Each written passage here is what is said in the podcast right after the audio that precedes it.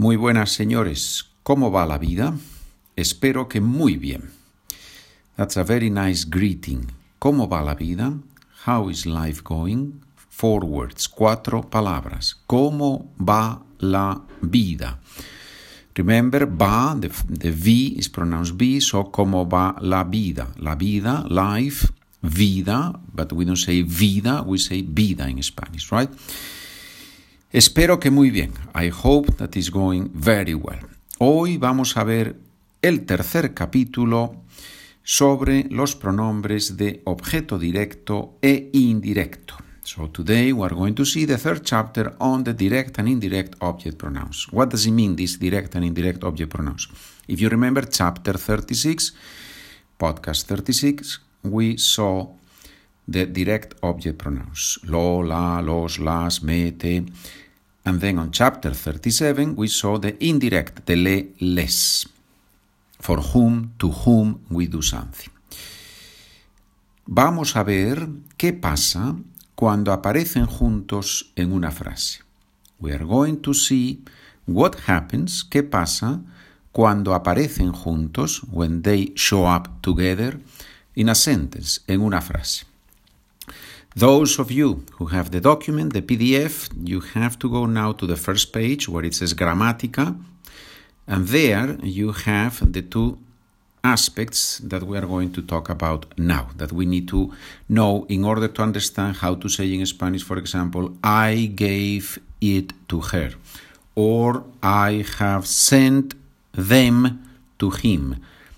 As you can see, this, this is, these are normal expressions, normal sentences that we use in everyday language.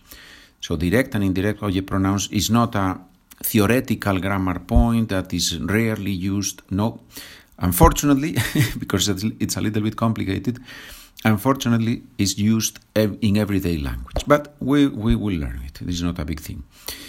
So, if you need your document, your PDF, you can write an email charla con pedro at gmail.com and you know that with each podcast I have a document with the transcripts, vocabulary in Spanish and in English, exercises, and the keys to the exercises. And the students are telling me that they are very useful, and that makes me really happy to, to know. So, what do we need to know about indirect and direct object pronouns when they come together? Well, the first thing is that the indirect object pronoun comes first. Which one is the indirect? The for whom or to whom. So if I say, I gave it to him, this to him is the person. And that in Spanish comes first. Let's see one sentence and we're going to understand what I am talking about. If I ask, ¿quién ha enviado los mensajes a la profesora? Translation.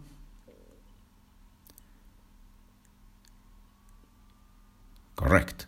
Who has sent the messages to the teacher? ¿Quién ha enviado los mensajes a la profesora? But if the other person knows that we're talking about messages and we're talking about the teacher, we don't need to repeat those words, right? So in the answer to that question, I can say in English, my sister has sent them to her, right? In Spanish, we put these pronouns before the verb. And the to her comes first. So in Spanish, you would expect something like mi hermana le los ha enviado. But that's not a correct sentence in Spanish because, and here comes a second aspect, because when le or les comes into contact with lo, la, los, las, we don't say le, los or les, la. We replace this le, les with se. So the correct answer, the correct translation for my sister has sent them to her would be mi hermana se los ha enviado, which literally translates my sister to her them has sent. But obviously that's wrong in English, right? So in this case, as you can see, I strongly recommend uh, that you have your PDF uh, in front of you because in that way you can see the sentence in Spanish and English, you can see in bold the direct and indirect object pronouns, and of course at the end, the second part, you have there, I think it's more than 40 sentences with questions and answers using these pronouns. But anyway, let's keep going. So two things. The indirect object pronoun comes first. Second part, there is no le, les, plus lo, la, los, las, but we use se. Second sentence. ¿Quién ha enviado los mensajes a las profesoras?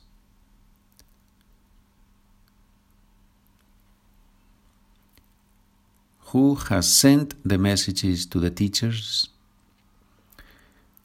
The answer My sister has sent them, the messages, to them, to the teachers, right?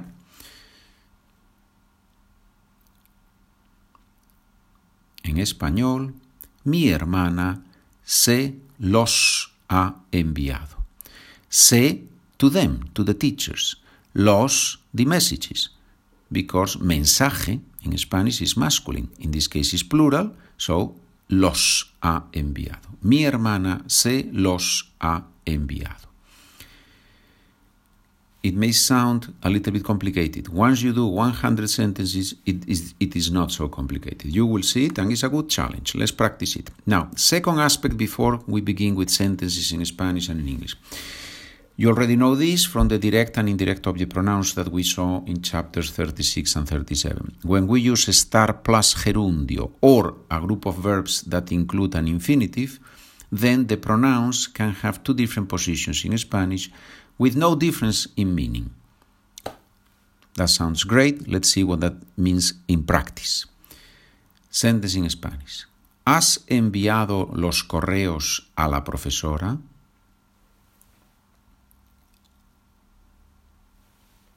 Which means, have you sent the emails to the teacher?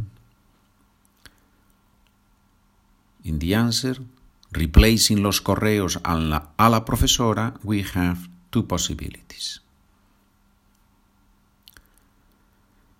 No, se los estoy enviando ahora. No, I am sending them to her now. Or, no, estoy enviándoselos ahora. Which means exactly the same. Remember that this change in position with estar plus gerundio or with an infinitive doesn't bring about any change in meaning.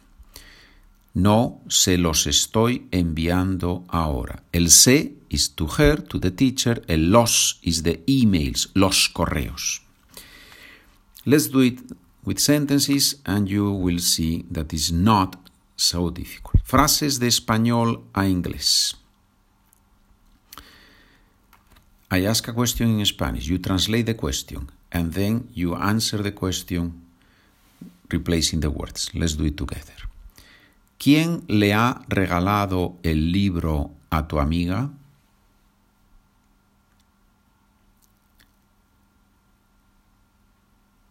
Who has given the book to your friend?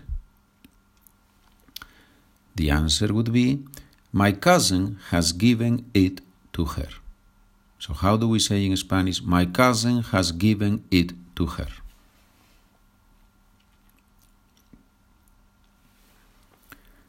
Mi primo se lo ha regalado. Se lo ha regalado. El se es to her, el it es lo. The book, el libro, is masculine in Spanish, that's why we use lo. ¿Quién ha enviado los deberes al profesor?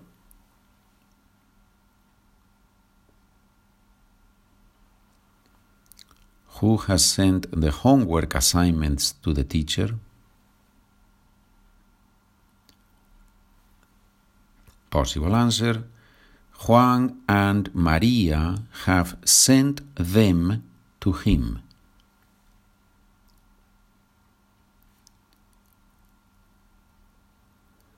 Juan y María se los han enviado. Se to him los the homework assignments, los deberes, masculine plural, han enviado, han, third person plural, perfect tense. ¿Quién ha dicho una mentira a nuestro vecino?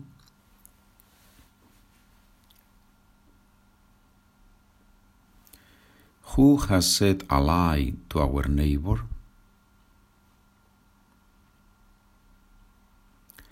Antonio has said it to him.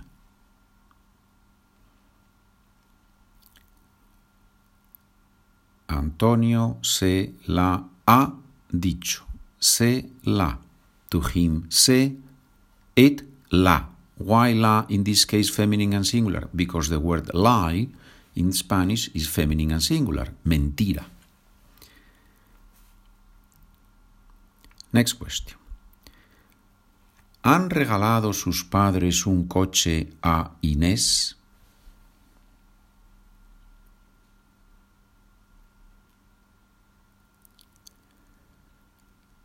Have her parents given Inés a car?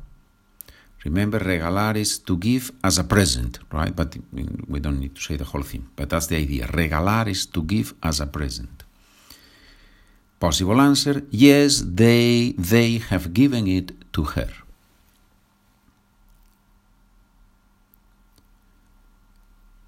Sí, se lo han regalado.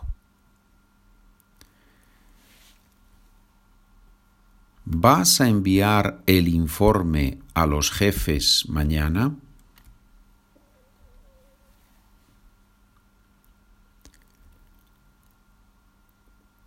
Are you going to send the report to the boss tomorrow? To the bosses, because we have said a los jefes, so to the bosses tomorrow.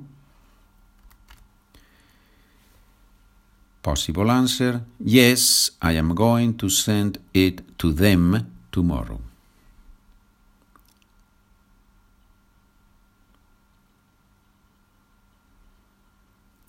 Two options here. Sí, voy a enviárselo mañana o sí, se lo voy a enviar mañana. El se is to them, to the bosses.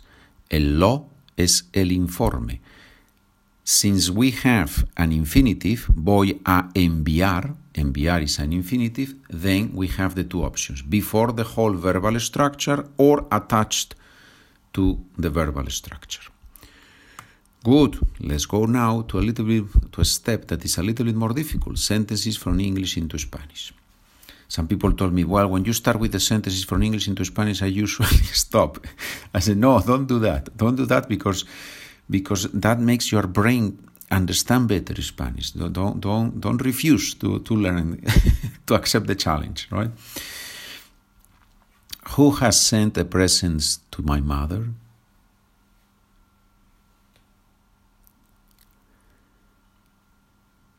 ¿Quién ha enviado los regalos a mi madre? Possible answer. Her sister has sent them to her.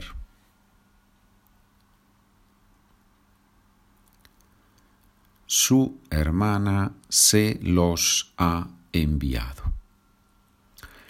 By the way, with my students that I teach online and face to face, this is one of the drills that we do. We they just ask me, can we practice today direct and indirect object pronouns? And then I ask them questions in Spanish, they answer in Spanish, or I ask them questions in English, they translate. We do exactly the same thing that we do here, but obviously in one hour we can do hundreds of sentences and they find it very useful. So let me know if you want to try that. Website SpanishIdea.com. Next sentence. Have you said the truth to your parents?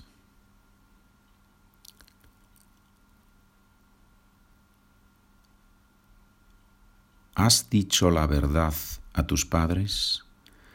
Remember that with the indirect object pronoun, we can anticipate that pronoun in our sentences in Spanish. So it's correct to say, and it's very normal to say, ¿les has dicho la verdad a tus padres? That's why in many of these sentences, those of you who have the document, you see this les or the le or le in parentheses because it's optional, right? Anyway, ¿les has dicho la verdad a tus padres? Possible answer, yes, I have said it to them.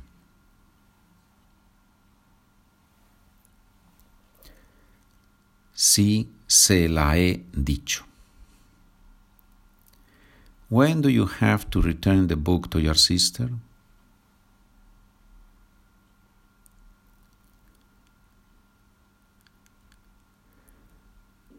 ¿Cuándo tienes que devolver el libro a tu hermana? To return, devolver. Dar de vuelta That's a that's a false friend from English. So please don't say dar de vuelta. That's that's that's Spanish. That's not real Spanish. Okay, devolver to return to give back. Possible answer: I have to return it to her tomorrow morning.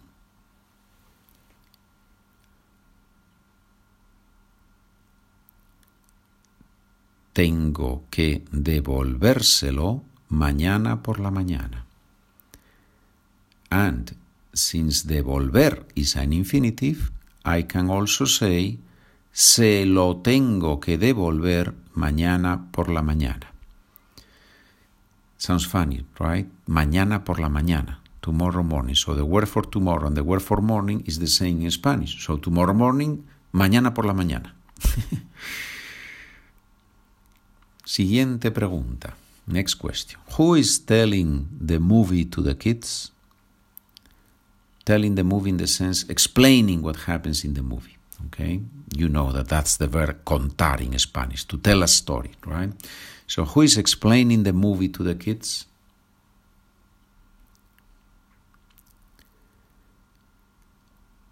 ¿Quién está contando la película a los niños? Possible answer, respuesta posible. My father is telling is explaining it to them.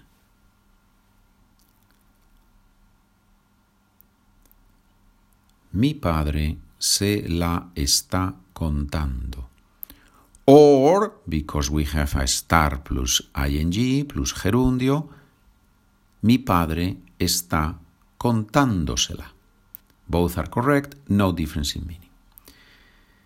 Wow, that was that was hard work. Now, if you have your exercises, you have there more than 40 sentences, I believe, uh, with all the answers and with all the questions and the keys. So enjoy it. Let me know how it works, please. Señoras y señores, esta es una aventura apasionante. This is a wonderful adventure, right? ¿Por qué? Why? Porque cuando aprendemos una lengua, crecemos no solo intelectualmente, sino con todas nuestras capacidades.